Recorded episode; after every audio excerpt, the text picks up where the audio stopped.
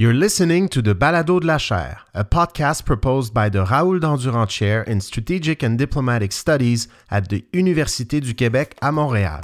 Hope you enjoy it. Hello and welcome to this panel titled Border Walls in Africa and Asia. Uh, my name is Mirza Zulfikar Rahman and I'm joining in from Assam in India.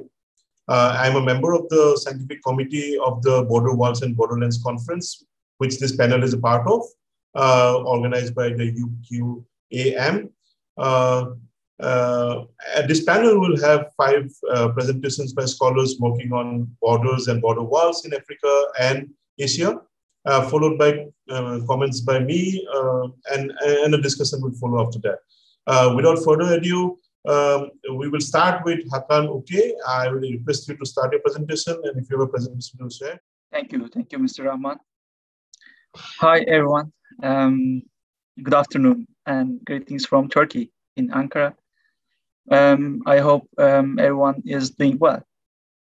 I will be talking about border walls, uh, especially Turkey's wall. Um, but first of all, I would like to clarify one key topic. I'm sure most of you know um, that Turkey demanded the United Nations to change its name from Türkiye to Turkey uh, and therefore I will use Türkiye uh, in my presentation um, as well. Uh, I want to share my presentation plan. as you can see, I will first make a short introduction about border wall, and then we will make an overview of um, Turkey, Turkey, uh, especially on migration policies. Uh, and then we will look at the border walls built uh, on Turkey's um, borders and being surrounded by walls. And finally, we will seek an answer to the question of whether walls work. Um, first of all, let's take a uh, look at the world map. Uh, you will see a lot of red lines on the map. Uh, and as you might guess, these lines are border walls. Um, yes, uh, there are quite a lot of walls this huge number uh, and continue to increase due to uh, the border the border policies of the states. Um, you can see this more clearly in this graph. Um, as you can see, there are uh, seven border walls in um, 1945 and 15 border walls in 1989, and then um, 77 border walls in 2019. Uh, and I don't know in the um, future. Uh, you know that the, uh, there has been a border wall race between uh, states, uh, this, this race, uh, especially in the last 10 years. unfortunately, Turkey also participated in this race, as I will talk about in the later stage of stage of presentation. Um, so, for what reasons are border walls built? Uh, why states build uh, border? Let me clarify at this point here. As you can see, 33% uh, of the states uh, say they are building a wall against migration. Um, this is a very important point for me. Um, especially terrorism and smuggling follow migration, but uh, for Turkey, Turkey migration and terrorism are the main reasons of the built border walls. I talk about the, I need to talk about the um, Turkey, an overview. Uh, Turkey's eight border neighbors, Syria, Iraq, Iran, Azerbaijan, Armenia, Georgia, Bulgaria, and Greece. Um, Turkey is transit and destination country uh, for migrants, uh, especially transit uh, country um, Turkey hosts the large number, uh, largest number of the refugees with um, about 4 million people. Uh, this number reached 7 million with irregular migrants. And uh, the most important point, the, the most walls uh, built on its borders. And Turkey builds most of uh, its walls on its borders, but not all. Uh, the walls built by Greece and Bulgaria uh, also make uh, Turkey a country surrounded by walls. Um, let's to look at in the more detail. Um, Turkey has built an um, 80,037 uh, kilometers wall on the Syrian border. This wall was completed in June 2020. Uh, there is a, a 500 kilometer uh, wall on the Iranian border and uh, 295 kilometer of it has been completed. Uh, this wall is especially for migrants from coming from uh, Bangladesh, Afghanistan, Pakistan, and Iran. Um, on the Iraqi uh, border, there is a uh, 43 kilometer uh, wall planned, but 16 kilometer of which has been completed. Um, finally, there is a 15 kilometers wall plan on the Georgian border, uh, but it, has uh, not started yet. Um, I guess uh, it started next week. Um, in addition, Greece had previously built a 40 kilometer wall on the Turkish border. Um, they uh, announced that another uh, 120 kilometer wall will be built. Uh, and finally, Bulgaria uh, built a, a 146 uh, kilometer wall on the Turkish border. Um, as a result, the length of the walls built on the borders of uh, Turkey reaches 1,700 kilometers. Um, when all the walls are completed, uh, Turkey will be a walled country, uh, unfortunately. Um, and I would like to uh, end my presentation with a question whose answer is obvious. Uh, the walls work. Um, I think the answer for most of uh, us is no. Uh, I hope no. Uh, I hope we can see a world without walls and migrants' deaths. Um, thank you for listening to me. Thank you. Uh, thank you, Hakan. We will proceed um, to Ankita Bharadwaj uh, now. Uh, maybe you could also introduce yourself a bit before you start your presentation and then continue. Thank you. Uh, thank you so much, Mirza sir. So hello, uh, myself Ankita Bharadwaj. I am presently pursuing my PhD from the Department of Political Science uh, in Dibrugarh University, that is in Assam in India. So uh, the paper that I'll be like presenting myself today is based on some of the ideas that I have uh, had during my field visits in the India-Myanmar borderland. So therefore, some of the ideas are still uh, not in shape and it will take time. However, the title of the paper goes Walls and Fences, Rematerializing the India-Myanmar Border and Borderland. So here I'll be looking into mainly the physical realities of the present borderland uh, between India and Myanmar and the implications of setting up border fences and in what ways these fences have an effect on the border communities. And also I'll try to look into that if uh, possible, smart walls can be an alternative to secure the India-Myanmar border. So my presentation, I have tried to, uh, you know, uh, combine it into five parts. So firstly, like understanding the India-Myanmar borderland. So conceptually, a borderland is a space between two borderlines, a space where we can see negotiations and confrontations. So as we see, like most of the borderlands in South Asia have been either uh, as a compromise or uh, out of negotiations. So the India-Myanmar borderland, as I have uh, understood till now, is a transnational coexistence space where we can find there are various intermeshed structures of cross-border ethnic linkages and also the presence of paramilitary forces which protects the territorial limits of the state.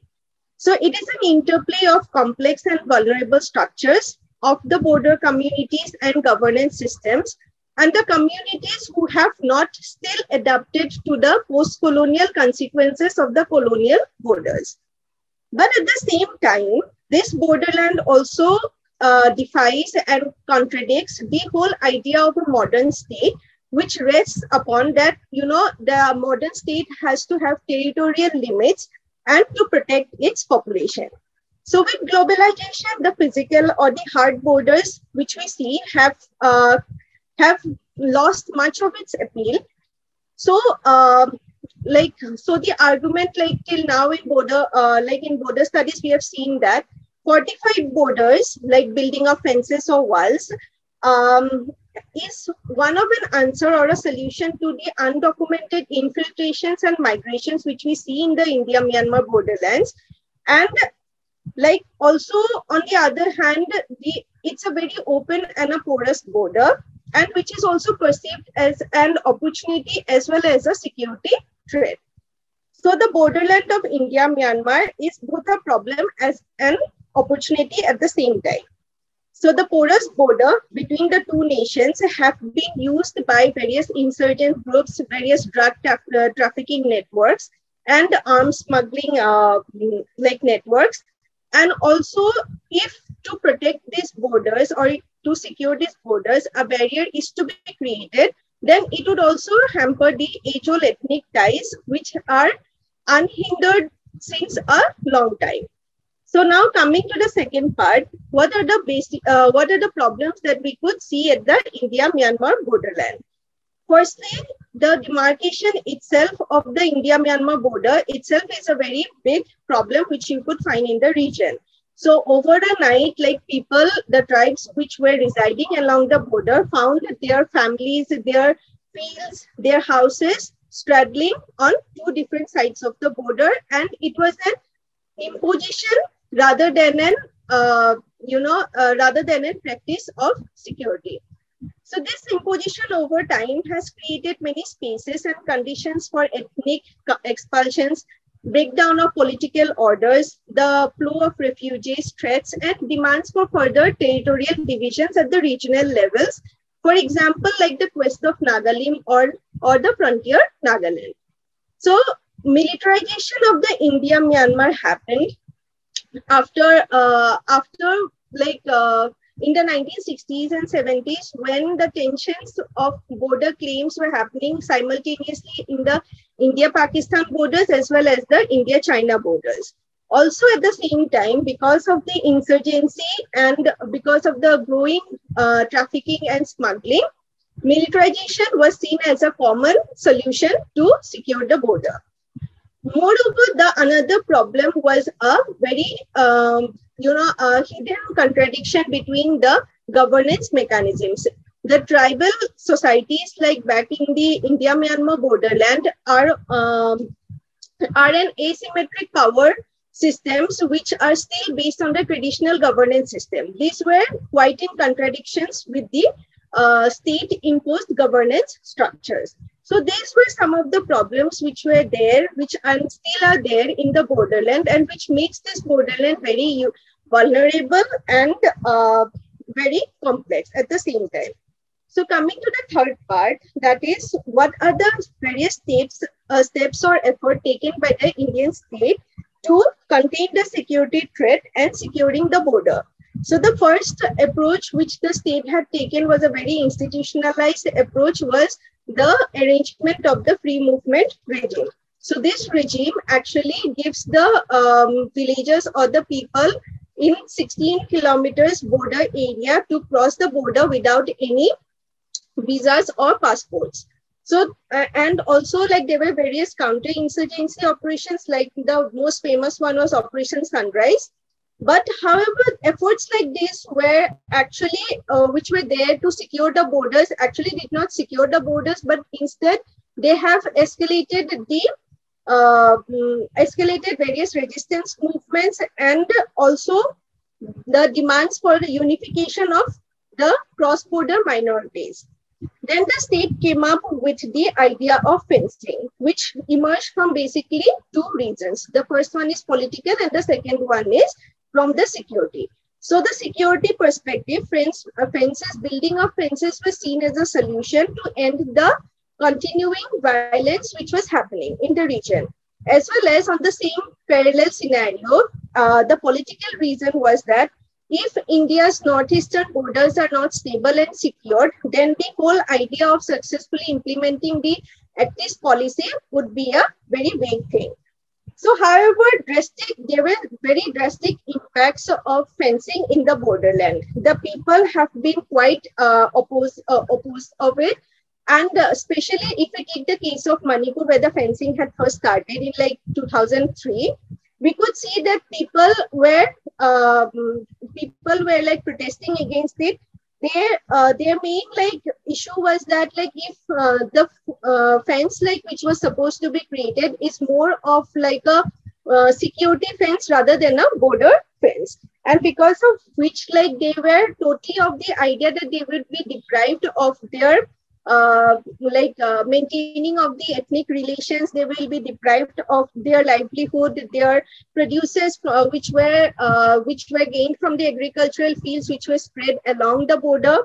So materializing this whole fencing thing uh, fencing thing was not like uh, a proper solution to the problems which were there in india myanmar borderland and which were transnational in nature so now coming to the fourth part, there needs to be a different approach of rematerializing the India-Myanmar border. And here I propose the concept or the idea of smart walls. So smart walls can be, uh, can be seen as a systematic and organized approach to deal with the security issues. And also on the other hand, like it is a concept which does not require physical barriers, which will also allow the people to people exchanges which have been happening in the border.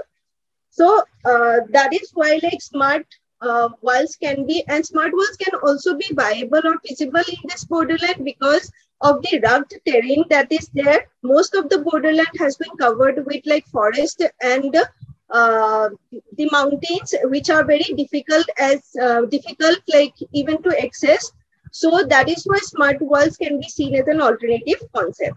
Now coming to the fifth part, what is the role of the border communities in rethinking this border management? So any any kind of like you know installing a new infrastructure or coming up with a new uh, solution to the problem will always be successful only when the people who will be dealing with it or affected by it are taken into concern.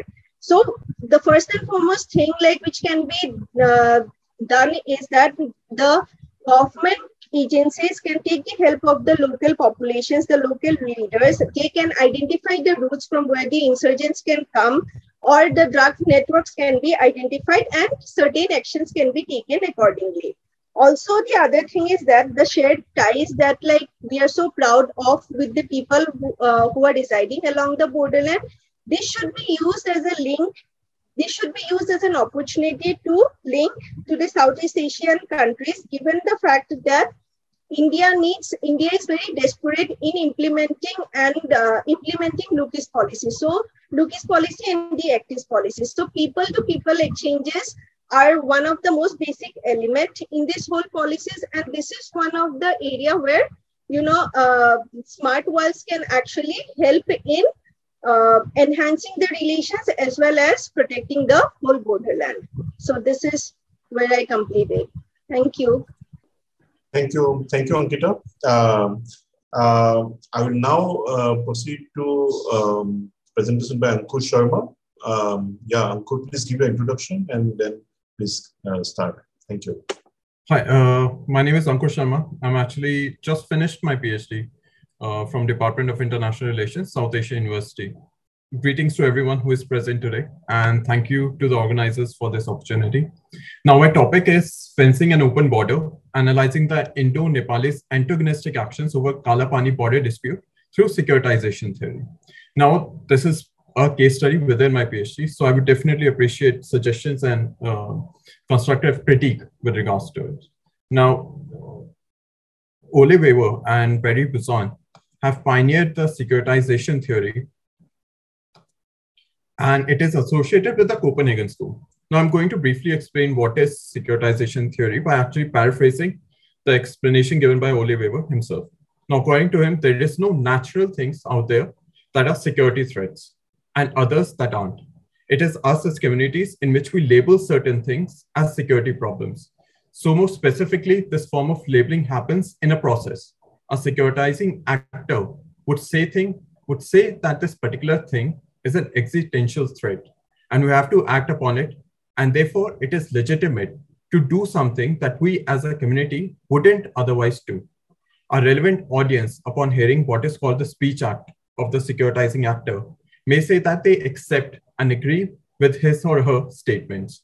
This relevant audience then grants the securitizing actor the right to use extraordinary measures.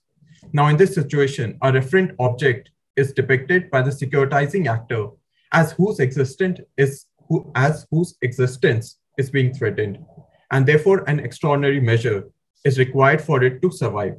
This referent object could be the existence of a nation, or it could be the form of freedom or any form of social welfare mechanism. It is an aspect that people are willing to say that this has to survive and exist. Now, once the audience has agreed that this particular aspect has to survive, then extraordinary measures can be justified to being used by the securitizing actor. Now, a very simple example of this would be of Donald Trump as securitizing actor, who made immigration into the United States as something that threatens the existence of what is basically to be an American, and an external and an extraordinary measure of building a wall is therefore required to safeguard America. Many people in the United States who basically voted for him ended up agreeing with this rhetoric. Now, an important aspect in this is the audience itself. Now, according to Wæver, it is not necessary for the relevant audience to be the people themselves. The relevant audience can be very different depending on what kind of issue it is, what kind of political system a country has. In autocratic countries like North Korea, only a handful of people may be needed to be convinced. It is therefore a crucial event when the relevant audience is convinced because it is at that point a particular issue has changed into a securitized issue that particular issue then attains urgency as it has to be solved, and measures to solve it have to be taken in priority. However, this also means that further discussion about the issue would be considered as a waste of precious time, and extraordinary measures must be taken urgently. Ole Wæver asserts that securitization theory can be used in different ways and in specific case studies, such as to study the escalation of a conflict. It can help in analyzing how actors on one side started to depict an existential threat from the other side and justified extraordinary measures. And apart from this, it can also help in analyzing why old security issues suddenly get into the security framing and how to also desecuritize it. Uh, so I basically use the securitization theory to understand the Indo-Nepal boundary dispute. So the boundary between India and Nepal is based on the Treaty of Sugauli, that was signed in 1860. It was a treaty that was signed between the British East India Company and the Kingdom of Nepal after the defeat of Nepal in the Anglo-Gorkha War. There were also subsequent treaties and agreements that were signed between both of them to further delineate the boundary. Now, in the western sector, which is basically Nepal's western boundary with India, the treaty specified the Kali River as the boundary between the East India Company or the territories of the East India Companies and the Kingdom of Nepal. Post independence, India and Nepal also carried forward with the treaty as a defining marker for the boundary. So, India and, Nepal, after India's independence, continued of marking the Kali River as the boundary between both the countries on the western side. However, the treaty did not specify the origin of the Kali River. And this particular alignment had become an issue between both the countries. India claims a small river that runs to the south of Kalapani as the origin of the river while Nepal claims the source of the Kali River lies at Limpiyadhura, which is to the east of uh, the Kalapani area. Hence, the Kalapani area and Lipulekh and Limpiyadhura lie to the east and therefore belong to Nepal. While India claims otherwise, that Kalapani, Lipulekh, and Limpiyadhura lie to the west of the Kali River and therefore are uh, territories of India. Now, after India's independence, this territory has been and is currently a sovereign part of India. This uh, particular territory also contains an important Lipulekh Pass. It is used as a pilgrimage by both Indian and Nepali pilgrims, both Hindus and Buddhists, towards Kailash Parvat and Mansarovar Lake and other holy sites that are located in Tibet, China, or Tibet, which is now a part of China. Now, what has happened recently is that the main catalyst for the escalation of conflict was that India inaugurated a road in 2020 through the Lipulekh Pass that connected India with Tibet in China. Nepal was already protesting the project. However, after the inauguration, Nepali government under the former Prime Minister KP Oli undertook an extraordinary measure. the Nepal's parliament during uh, the COVID-19 lockdown approved a constitutional amendment that provided for a, Nep- for a new Nepal map that included Lipulekh, Kalapani, and Limpiyadhura as Nepali territory. Now, this was not there before. The earlier maps of Nepal did not show these territories within the within the territory of Nepal. But after this, in 2020, they made sure that these three territories are depicted within their map. Subsequently, these actions by Nepal caused a major uproar in India, especially in media and social media. It was escalated by actions within Nepal and India by fringe actors. There was also deployment of police forces and other actions that were not seen in the Western sector or basically at the Indo Nepal border otherwise. Uh, it was, however, the borderland population that are located in the Kalapani area that have been more guarded of protecting the cordial relations that existed between India and Nepal. They're what in securitization theory would be referred to as desecuritizing actors. Now, in a brief and uh, simple explanation of securitization of this escalation, KP Oli, or the former Prime Minister of Nepal, KP Oli, as a securitizing actor, was able to convince the relevant audience during the COVID 19 lockdown. Uh, in this case, the relevant audience would be the Nepal's political parties and members of the Nepali parliament that the road by India at the Lipulekh Pass is a threat to Nepal's sovereignty and an urgent, ex- extraordinary countermeasure is therefore required urgently to oppose it. The members of Nepali parliament agreed to this rhetoric and as such agreed to undertake an extraordinary measure that is of forming a new map that would include the disputed territories within the a new map of Nepal. Securitization theory is therefore capable of explaining a particular question that is asked about this dispute as to why Nepal undertook such a measure now and never before, and why the Kalapani dispute escalated to the extent that it did in 2020. Apart from this, I also want to touch upon the securitization of the Kumaoni ethnic nationalism. Now, you need to know that the territory of Nepal that Nepal has basically claimed is resided by an ethnic group known as Kumaoni. These people have uh, faded historical memories of being under the Gorkha rule in the past, which they refer to as the dark phase of their own history. Uh, some within this uh, ethnic group also consider that the Treaty of Sugauli partitioned Kumao's territory, whereby the certain parts of east of the Kali River uh, was also resided by the members of the uh, Kumaoni ethnic group. But these areas were given to Nepal by the British East India Company.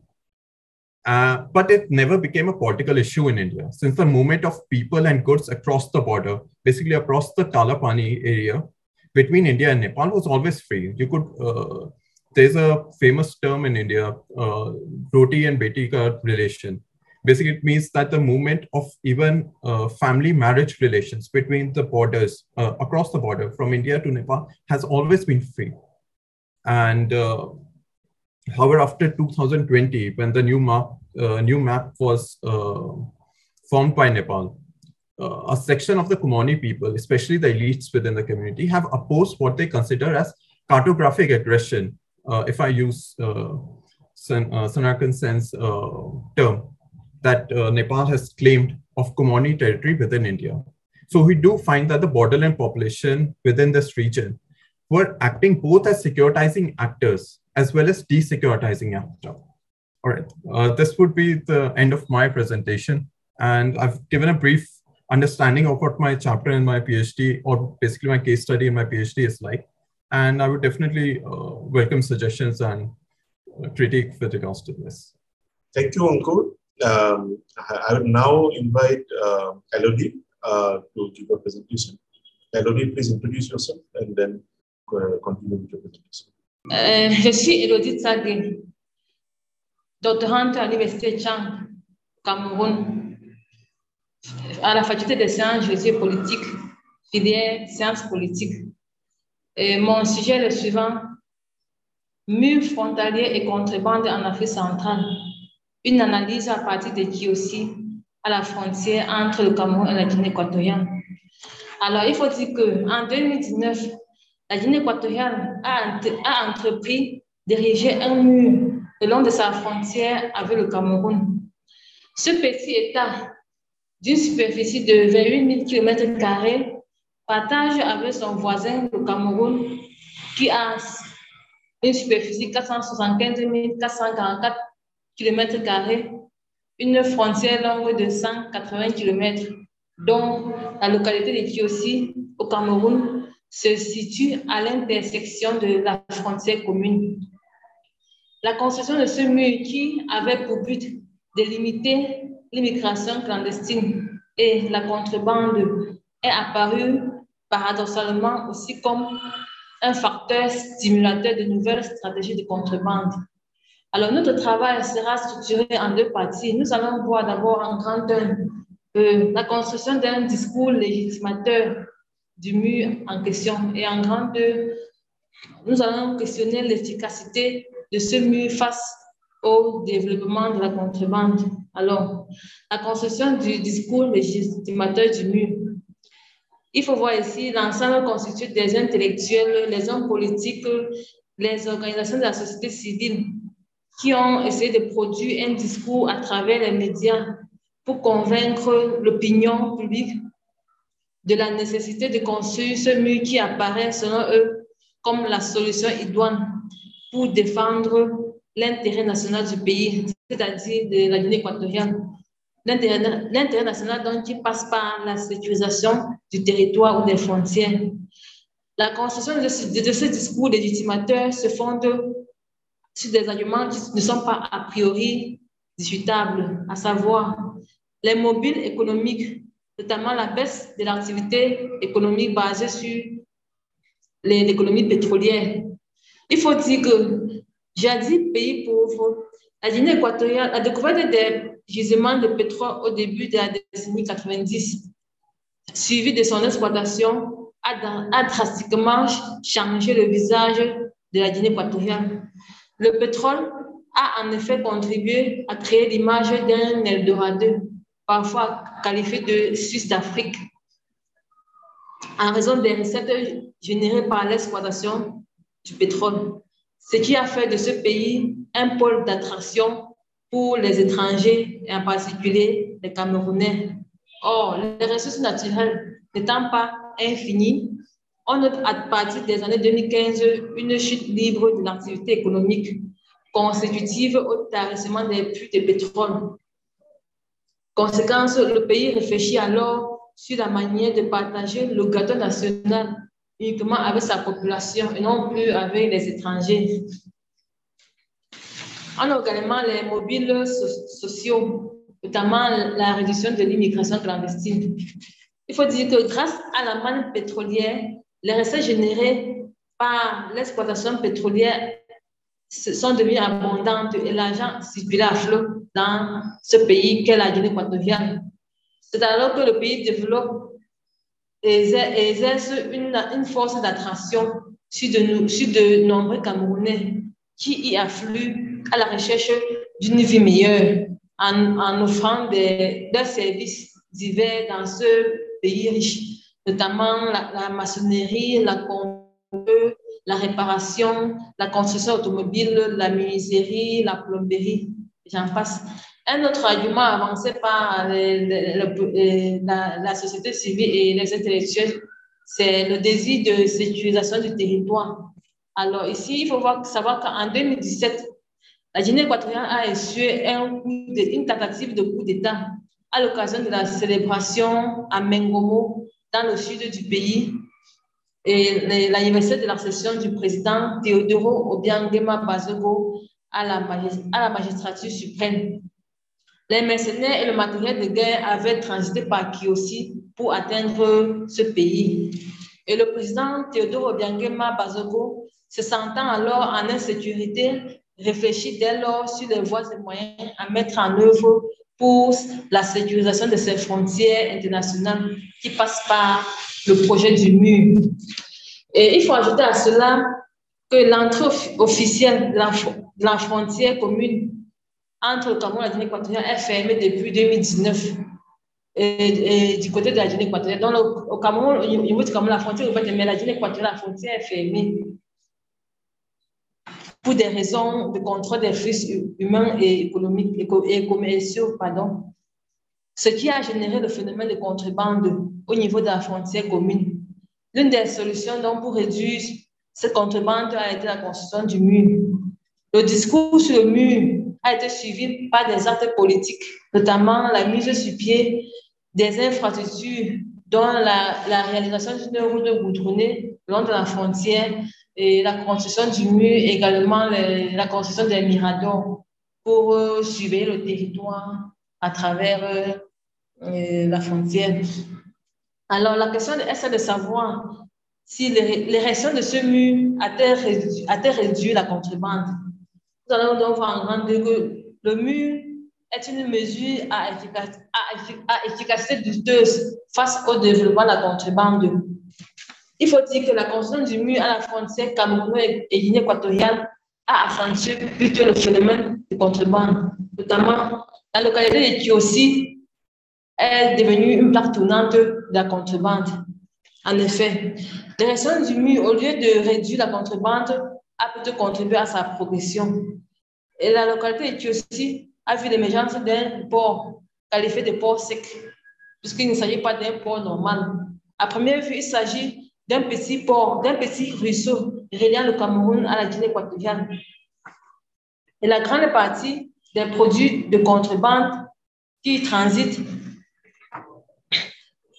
qui de la Guinée équatoriale pour le Cameroun. Et ils ont construit des vins, des liqueurs, des produits cosmétiques, des huiles végétales, du carburant et approvisionnent en grande partie les, les villes environnantes, notamment et en bas au Cameroun, les villes de Bolova et de Yaoundé, la capitale du Cameroun. Et à partir du Cameroun, les, produits qui, transitent pour la Guinée équatoriale, il s'agit essentiellement du sucre, de la farine et des livres secs. Alors, face à ce devant la contrebande et avec la présence du mur, les contrebandiers ont dès lors développé des stratégies d'adaptation notamment le développement de la corruption. Phénomène social par excellence, la présence du mur a accentué la corruption à la frontière Cameroun et Guinée équatoriale, liée aux, difficultés de traverser librement à la frontière comme par le passé. Ainsi, les contrebandiers et les agents des services de l'État à la frontière se livrent à des pratiques corruptives d'envergure à l'entrée officielle de la frontière commune notamment l'entrave officielle commune, elle appelée la chaîne, ou au niveau du port de Kiossi, comme nous l'avons dit tout à l'heure, mais aussi dans les endroits où sont postés les, les, éléments des forces de défense et de sécurité. Une autre stratégie de, résilience développée par les contrebandiers, c'est l'intensification de la contrebande. En effet, la contrebande a accentué par la présence du mur dans la mesure, a, accentué la présence du mur dans la mesure où les contrebandiers, dans leur désir de vouloir traverser la frontière avec leurs marchandises, ont développé des stratégies de contournement à travers la création de nombreuses pistes de brousse à l'effet de couler leurs produits de l'autre côté de la frontière. Donc la frontière est vraiment euh, changée de, de pistes de brousse. Il faut toutefois souligner qu'en dépit de cette intense activité frauduleuse, les agents de la douane de Kiossi au Cameroun essaient tant bien que mal de, saisir quelques cargaisons de, de contrebandiers. Euh, puisque nous, sommes allés au bureau principal des douanes de Kiossi, nous avons récolté quelques statistiques de, janvier à, juin 2022. C'est vrai que je ne peux pas donner cette statistique puisque ça est d'un tableau que nous avons eu à, à, là-bas. Les marchandises saisies de janvier à juin 2022 par le bureau des douanes de Kiossi sont d'une valeur de 28 787 132 francs pour une amende s'élevant à 10 445 000 francs. Il faut dire que ces chiffres sont toutefois relativisés dans la mesure où une bonne partie des produits de contrebande échappent au contrôle douanier, tout comme de nombreuses pratiques de corruption sont observées par les agents de des douanes. Euh, il faut également développer une, autre stratégie le sabotage des installations et, la, les traversées nocturnes. Donc, devant l'obstacle que constitue le mur, les contrebandiers sont amenés à développer des nouvelles stratégies pour atteindre leur but, notamment la destruction des infrastructures, en vue de trouver une issue pour lui permettre de traverser la frontière la nuit. en conclusion, nous dirons tout simplement que l'édification du mur par la Guinée équatoriale au niveau de sa frontière avec le Cameroun au lieu de réduire à sa plus simple expression, le phénomène de contrebande a plutôt contribué à son accélération à travers notamment de nouvelles stratégies de, résilience pour développer les, les contrebandiers, notamment la corruption, le contournement du mur et les traversées nocturnes. Ce qui porte à croire que le mur est une mesure à, efficacité douteuse dans la mesure où il n'a pas produit des effets escomptés. Merci de votre aimable attention. Uh, thank you, uh, Elodie, for your presentation. Um, um, now, I think we have only four presenters today. Uh, I think the fifth one could not join because of um, some technical issues. Um, so what I will we plan to do now is to actually go backwards, maybe. And I would now like to invite Adrian, Adrian to actually um, uh, discuss uh, Elodie's paper, and then I will continue in context of this panel, and then I will continue with uh, discussing the remaining three papers. Thank you very much, Mirza. Uh, so I will offer my comments to Elodie in French as she's pre-presented her paper in French. Uh, but then uh, if, uh, if you want, I can also summarize it maybe in English beforehand uh, so that everyone has an understanding of what was presented. Yeah, before just to, just to sum it up and also maybe you could also sum up uh, what others presented for her as well in French as well. Yeah.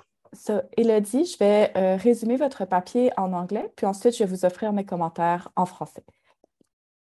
Uh, so Elodie's paper uh, focused on uh, the border between uh, Guinea and Cameroon, uh, where she uh, looked at the border wall that has been erected as a response to transborder um, contraband and uh, illegal movement of goods. Uh, and her paper uh, presented a very good historical overview of how the border came to be uh, and how the wall has been erected. Uh, and her question, her research question was whether or not the wall actually impeded this transborder illegal um, exchange of goods or not. And uh, her conclusion is that rather than lessened the uh, contraband across this specific border, the border wall led to uh, adaptation strategies from uh, criminals and actually intensified the contraband across this specific border. And so not only has the wall not um, not done its purpose, but it actually increased the problem. Um, Donc, euh, Elodie, euh, votre euh, papier offre un excellent historique de l'évolution de l'enjeu. vous avez vraiment une profondeur d'analyse de, de l'évolution du mur à la frontière entre le Cameroun et la Guinée équatoriale. C'était vraiment très intéressant de vous écouter et d'entendre cette historique-là. Euh, votre question de recherche est très intéressante et, euh, construit un peu sur les questions de recherche qu'on voit habituellement euh, sur les questions de migration. C'est-à-dire qu'on voit souvent la question est-ce que les murs fonctionnent par rapport à la migration? Mais rarement on le voit par rapport à d'autres types de flux transfrontaliers. Donc, c'était vraiment intéressant de vous entendre sur poser cette question de l'efficacité des murs par rapport à la contrebande dans ce cas-ci. Euh, et votre question, euh, votre réponse à la question euh, également est très claire, très bien étayée. Vous présentez bien les stratégies d'adaptation des contrebandiers, l'intensification de la contrebande qui vous mène vers votre conclusion que au lieu de réduire ces effets de contrebande, le mur a plutôt contribué à son développement. Euh, pour la suite, euh, de, ma perspective, et je ne suis pas experte des frontières en Afrique, mais euh, deux éléments que je voyais qui pourraient être intéressants de développer dans de futurs projets ou en lien avec celui-ci. D'une part, c'est de faire ce lien-là entre le fait que votre question de recherche, en fait, est lié aux questions qu'on pose habituellement euh, sur les enjeux migratoires, mais de le voir dans une perspective économique. Donc, j'aurais trouvé intéressant que vous fassiez ce lien-là pour situer davantage votre question dans la littérature euh, et dire, par exemple, on pose souvent cette question par rapport à la migration. Nous, nous allons tourner la lentille et la, la poser plutôt vers les questions économiques. Dans un second temps, ce qui pourrait être intéressant et ajouter une profondeur théorique à votre papier, ce serait euh, d'aller vers euh, des politiques comparées, donc une analyse comparée entre le cas que vous avez très bien étayé ici euh, du Cameroun et de la Guinée équatoriale et de l'amener en parallèle avec d'autres frontières où on voit ce même type de discours être mis en place d'un mur pour contrer la contrebande. Euh, et je, cite ici deux exemples rapides, Haïti et la République dominicaine, ou la Colombie et le Venezuela. Donc, on a ce même type de discours que vous nous avez présenté qui se répète dans ces pays-là. Et euh, si vous voulez élargir la portée de votre recherche, je vous suggère de vous tourner vers euh, peut-être de l'analyse comparée. Merci beaucoup pour votre présentation et je I, will uh, give the microphone back to Mirza for comments uh, for the other papers. Uh, thank you for your presentations and uh, and um, I would like to discuss briefly going backwards again uh, Ankush Sharma's presentation and I think it's very interesting in, in the sense that how you have presented uh, through the uh, lens of securitization the Indo-Nepal border. Um, and uh, one thing that you know that strikes us also in the sense in the recent developments that have been seen during the COVID-19 pandemic um, as to how the pandemic time also has been used by nation states uh, in order to further do a sort of map making in a sense, uh, also in terms of building roads, uh, building border walls all across uh, South, South Asia, uh, and uh, using that kind of a space, kind of a intervening time period where some of these issues were not being able to you know, be participated well by civil society or all the stakeholders because of the extraordinary situation that was uh, necessitated by the COVID-19 pandemic. Uh, when you talk about uh, securitization, uh, I would like to ask you another question. Maybe you could address it later in your comments about how securitization also uh, uh, can, the same speech act can also be seen as an opportunitized um, um, action as well. And, how it could be a flip side of the, uh, you know, uh, a securitization narrative.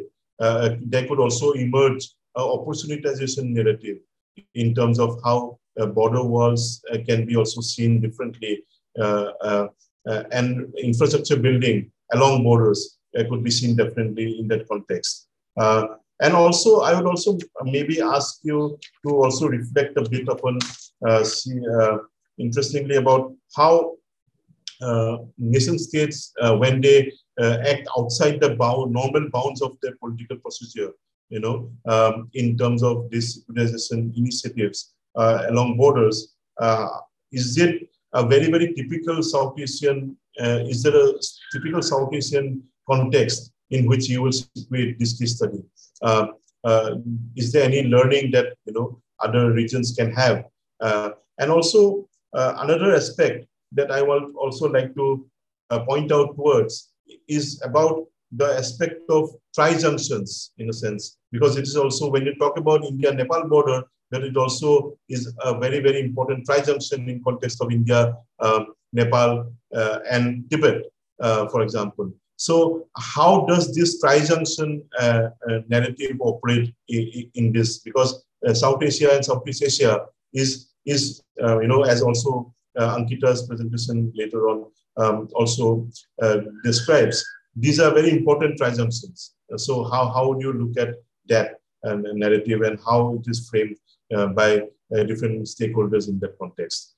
so thank you for that. And um, going to Ankita's presentation, again, very nice, nicely done. And I would have also, in terms of how you talk about communities straddling borders, uh, and, and the perception and the worldview of communities uh, inhabiting these borderlands uh, and how they navigate and negotiate these borders on an everyday basis um, with stakeholders and, and how this has over time been militarized and also carrying forward the baggage of the colonial mindset of um, and, uh, border making in, in, this region.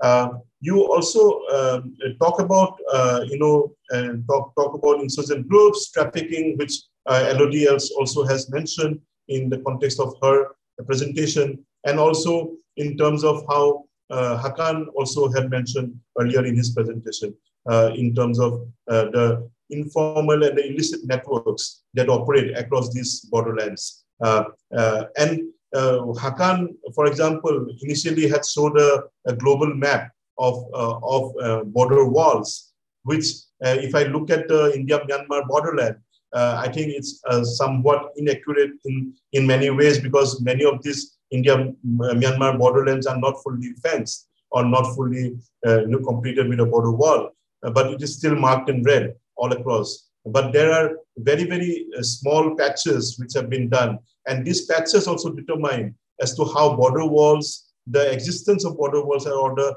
non-existence of border walls is depends upon the navigating and the negotiating capacity of borderlands, uh, borderland communities uh, with the state as, as to how ethnic communalities and also um, uh, ethnic uh, solidarity across these borders uh, can determine uh, their resistance to these border walls. So in that context, I would also like to ask you to reflect upon maybe how um, these patches of borderlands are, and some examples maybe that you could maybe brought about, bring about um, in terms of how uh, these uh, very borderlands also contain very, very important pilgrimage routes, trading routes, traditional migration routes, uh, which have actually formed the identity of communities across uh, across Nagaland, across Assam, across Arunachal Pradesh, uh, Manipur, and and and the larger uh, context in the subnational context as well. and another thing um, that you also talk about is about how demarcation has been a very, very important facet. Um, that most of the India-China borderland or the India-Myanmar borderland uh, has uh, not been demarcated on the ground very much well. So in that sense, there is also this sense of fuzziness uh, that is present. Um, and that also runs counter sometimes to you know regimes which the Indian state, for example, wants to put in at the borderlands, such as the in con- continuation of its you know uh, policy or the Look East policy earlier, and, and and and as to how maybe uh, it is important to also see how the Indian state looks at borders and how communities look at borders. For example, the communities have their own worldview of borders straddling across spaces, geographical spaces, but how the nation state uh, also, um, you know, comes, for example, I was mentioning in the piece of Ankush's paper uh, that during the COVID pandemic, the Indian state also went ahead in various parts of Northeast India to actually go ahead and build these fences where there was community resistance. So uh, the Indian state sometimes uh, talks about the Act East policy of opening up borders, but for first they have to create the border wall, uh, create an infrastructure of control, and then only open it up for exchanges, economic exchanges. So I think that presents a very fascinating way of how you look at you know border walls, where the a, a tight control mechanism by the Indian state has to be put into place and, and then reopen up. Uh, and it also ruptures a lot of traditional, uh, you know, community interactions. And I agree with you also when you say about um, the fact that local uh, borderland communities can be these connectors, the cultural connectors towards strategizing for a larger Act East policy approach or the Look East policy approach. I think Hakan also has dropped out, maybe due to some technical problems, but I think his presentation also was uh, interestingly focused on similar issues in terms of how uh, Turkey's borders, um, uh, you know, are determined, and interestingly, how Turkey itself has constructed so many different border walls, and the majority of the border walls has been constructed by Turkey itself in order to actually contain its territorial limits uh, and, and for various uh, regions in terms of how it is geographically located in, in a very, very important uh, you know, geographical region in, in context of the straddling Asia and Europe, for example. So in that sense, um, its uh, orientation of uh, being a transit kind of uh, for um, a transit borderland in a sense um, it, it brings in context of a lot of migratory routes, it's also is present in context of uh, larger Asia and also is true of uh, the African continent uh, in, in terms of the, the, flows and exchanges that we see in larger the global south, for example. So I think I will end here uh, and maybe invite uh, each one of you to maybe reflect on uh, the as ending comments. maybe maybe I will start with I think Elodie and then Ankur and then Ankita. Thanks. J'ai apprécié votre analyse de euh, votre, votre parti pris, votre regard objectif. J'apprendrai compte lors des prochaines euh, rencontres. Merci. Thank you. Yeah. Uh, Ankur, yeah, briefly, if you could respond. Yeah.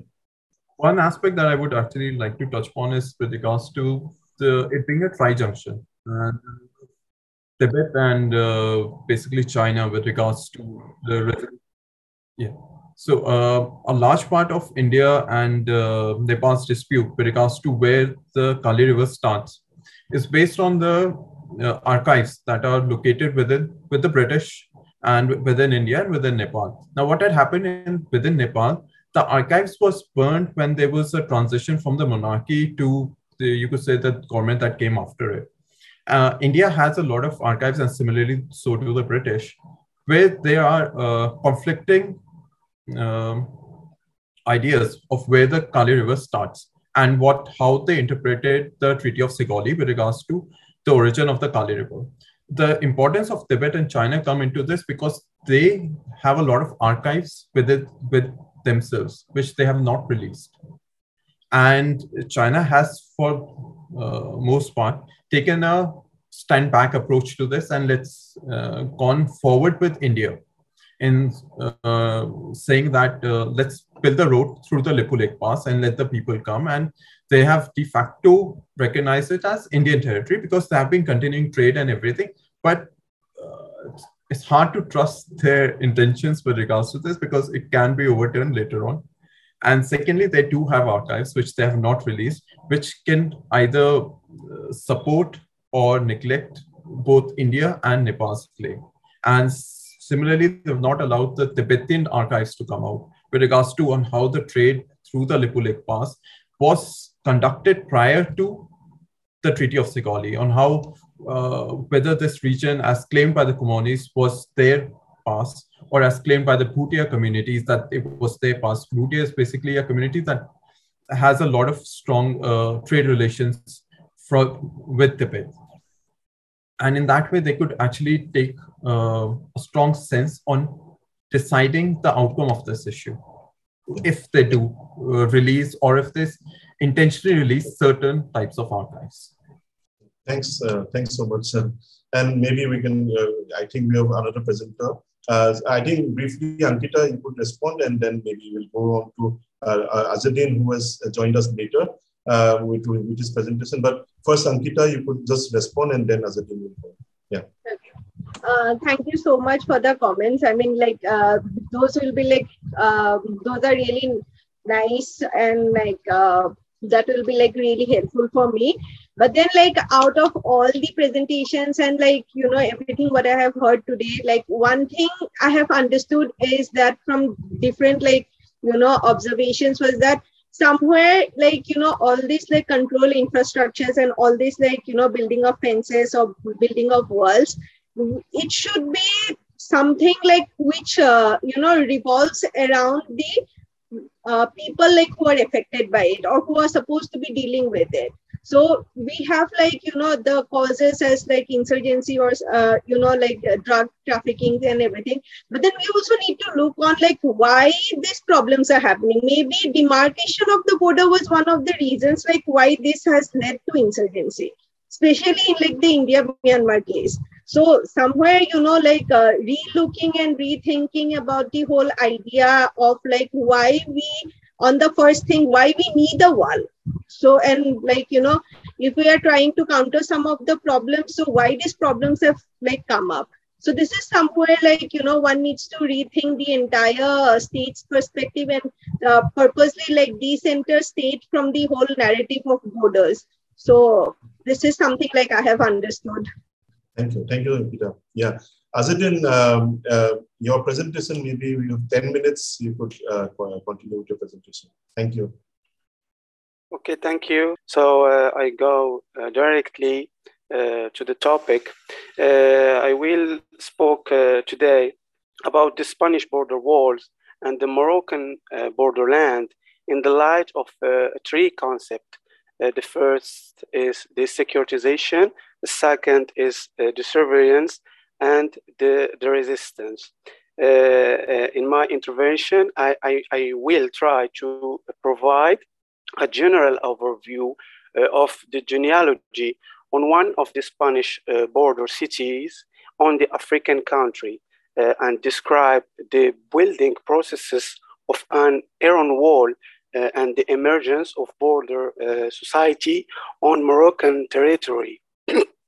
This will pave uh, the way to investigate uh, the socio-economic dynamics resulted by these borders, uh, which influence uh, borderlanders' daily lives. In addition, uh, I will shed light on the experiences of youth who are attracted by this borderland from other countries with a special focus uh, on the COVID-19 context. Uh, the period of closure of Moroccan Spanish border crossing slash uh, fences in the context of COVID-19 crisis appears to have marked a decisive moment in the history of borderlands. In the context of COVID-19, there has been a great transformation in the structure and organization of the border wall and borderland in Melilla and Nador. Uh, while rising this wall to seven meters was a major step towards reducing the waves of Africa's people. The most important step was the transition to the smart border system and the approval of the return of those who penetrate the Melilla border. More than a year after the closure of uh, the border crossing between Nador and Melilla, attempts to immigrate continue to occur irregularly despite the decline in the movement of people and vehicles border uh, crossing. So I would uh, speak about uh, Melilla, uh, the city and the, this, the society in Melilla.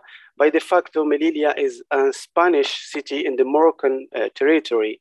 Its status is uh, dialectic and hybrid, historically is uh, used to be the site of contention between Morocco and Spain. Uh, moreover, it is one of the last occupied territories along with Ceuta and Palestine in the Arab region.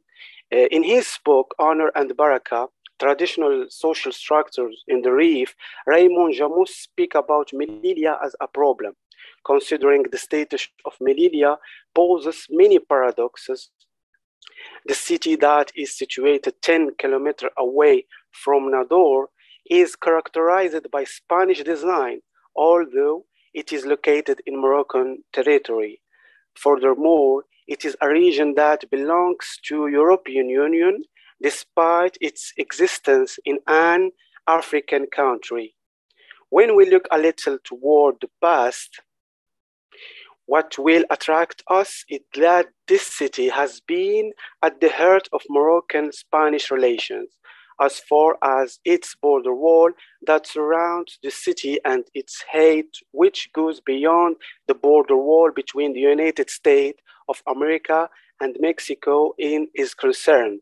It puts the globalization discourse and the myth of global village in stock and bring to the fore the legacies of colonialism and its role in the, in the demarcation of the cartographies of the, the global south.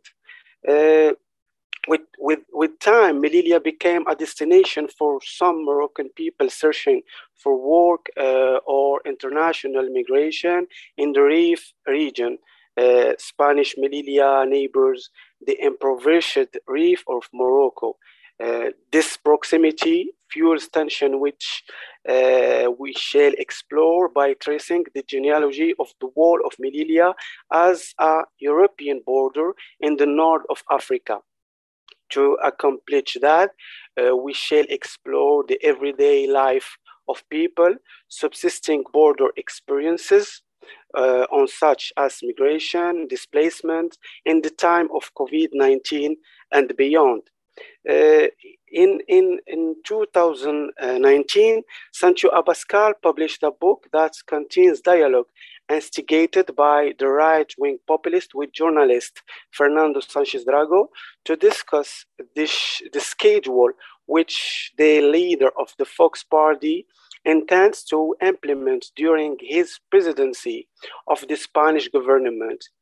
Among the decision uh, he will take in case he is elected is building a border wall between Melilla and Morocco, similar to the border wall which Trump wanted to construct in order to separate United States uh, of America from Mexico. The, force, the, the Vox party has pressured the Spanish government to strengthen the military defense mechanism of the maritime island, such as the uh, Balearic, the Boran, Burjil, Chafarinas, the Canary Island, Ceuta, and Melilla. Uh, these measures are being implemented primarily to reduce the flow of regular migrants and people who infiltrate to Europe through Melilla and Ceuta. Uh, this is escala escalated surveillance of the border by the Spanish state, for example, was initiated by Frontex. And Frontex, it is an uh, organization founded uh, in a context where immigration in Europe has become a security problem. Uh, the organization was founded on 26 October 2004 to support European Union cooperation in connection to ex external borders due uh, to the increasing flow rates of irregular migrants and the expansion of this union. Uh, therefore, the organization's main objectives were limited to the surveillance of the Mediterranean borders. Uh, in this vein, a large number of young African who strive to migrate have become closed borders difficult of uh, or uh, unattainable uh, visas due to the policies of union of state that dominate transboundary ranges to the extent of fencing the Moroccan land with Berber war, surveillance uh, cameras, lights, and detectors as for Melilla. These walls are equipped with long distance radar, uh, thermal photo camera, dark and uh, infrared visuals. Uh, this had led Spanish writer Juan Goytisolo to make a comparison between the border wall in Melilla and the border wall separating the United States of America and Mexico. Uh, uh, what is noticeable is that migratory attempts have become a maritime destination, uh, along with attempts to jump on the iron walls that Spain has worked in the context of COVID-19 to lift and strengthen them with the smart border system. Nor that the decisions of Spain constitutional court suffice uh, to uh, prevent young people from penetrating the Melilla wall.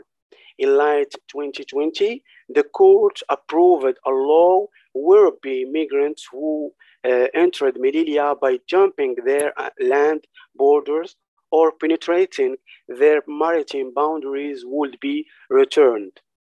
Uh, the daily observation of attempts to penetrate borders wall and border crossing shows that these attempts that not stop in the context of COVID-19, which prompted Morocco to close its international borders that included the border crossing between Nador slash Morocco and Melilla slash Europe. These attempts also witnessed a change at the level of means used to implement them Besides, collective border jumping among young men, especially swimming, was used even in sewage pipes. In the context of the closure of border crossing and the worsening of the diplomatic crisis between Morocco and Spain, young people tried to exploit the volatile security situation defined by the border breeze between Nador and Melilla along the lines of Tetuan uh, and Ceuta. In the face of the collective attempts that Moroccan youth have occasion, occasionally begun to carry out, border control forces have used various means to prevent these collective attempts along the wall from uh, Sar to, to, to the extent of uh, bullets in this area. This is the context in which Ceuta was living in great turmoil because of uh, the presence of young uh, Moroccan who arrived in mid-May. I'm gonna to finish, so thank you. Yeah, thank you so much for your presentation, and also it uh, you know ties in very well with what we have actually seen in earlier presentations as to how the COVID-19 pandemic was used by nation states as somewhat uh, to deploy both securitization and narratives as well as from their context, the nation state context in terms of border wall uh, um, you know, uh, implementing context, um, a kind of opportunity opportunity for them to actually intervene in spaces that they were not been able to, you know, intervene for a long period of time. And, and I think that uh, the the use of various forms of technology, as Azzedine has pointed out, uh, adds to many layers into how border walls are perceived by uh, you know people. Uh, and he also presents a very very interesting uh, phenomenon about how the youth look at such technology and how navigating these borders uh, in, in, modern, you know, in, in these times. So in that context, I think it becomes very interesting as to how uh, borderland communities navigate um, uh, border, border walls uh, through different forms of technology and how surveillance uh, and control is dominating lives of borderland people um, across the global south. And I think um, um, uh, and that that also sums up very well this panel. I think I think due to uh, uh, the lack of time and overshooting of the time, I think we should uh, close this. But I think uh, we uh, now um, and maybe um, it was a very rich discussion. and I think there will be more opportunities in the future, maybe for this panel to exchange views on with each other. Uh, maybe uh, um, the organizers can, you know, uh, connect them and and encourage them to maybe write papers from a global south context, taking the COVID-19 pandemic maybe as one thread, um, you know, which could be interesting for uh, for future, uh, you know, this interdisciplinary and cross-cultural understanding of uh, borders across Africa, Europe, and Asia. I think, and that that would actually definitely contribute towards the literature of border studies. Thank you, thank you so much uh, your time uh, and your listening. Thank you for listening to the Balado de la Chaire. Stay tuned to our activities and publications by visiting our social media Facebook, Twitter, Instagram, or LinkedIn. You can also visit our website at www.dandurand.uqam.ca. On this site, you can also subscribe to our newsletter. Finally, if you like this podcast, please let us know on your favorite listening platform. As usual, a five star rating is greatly appreciated. See you soon.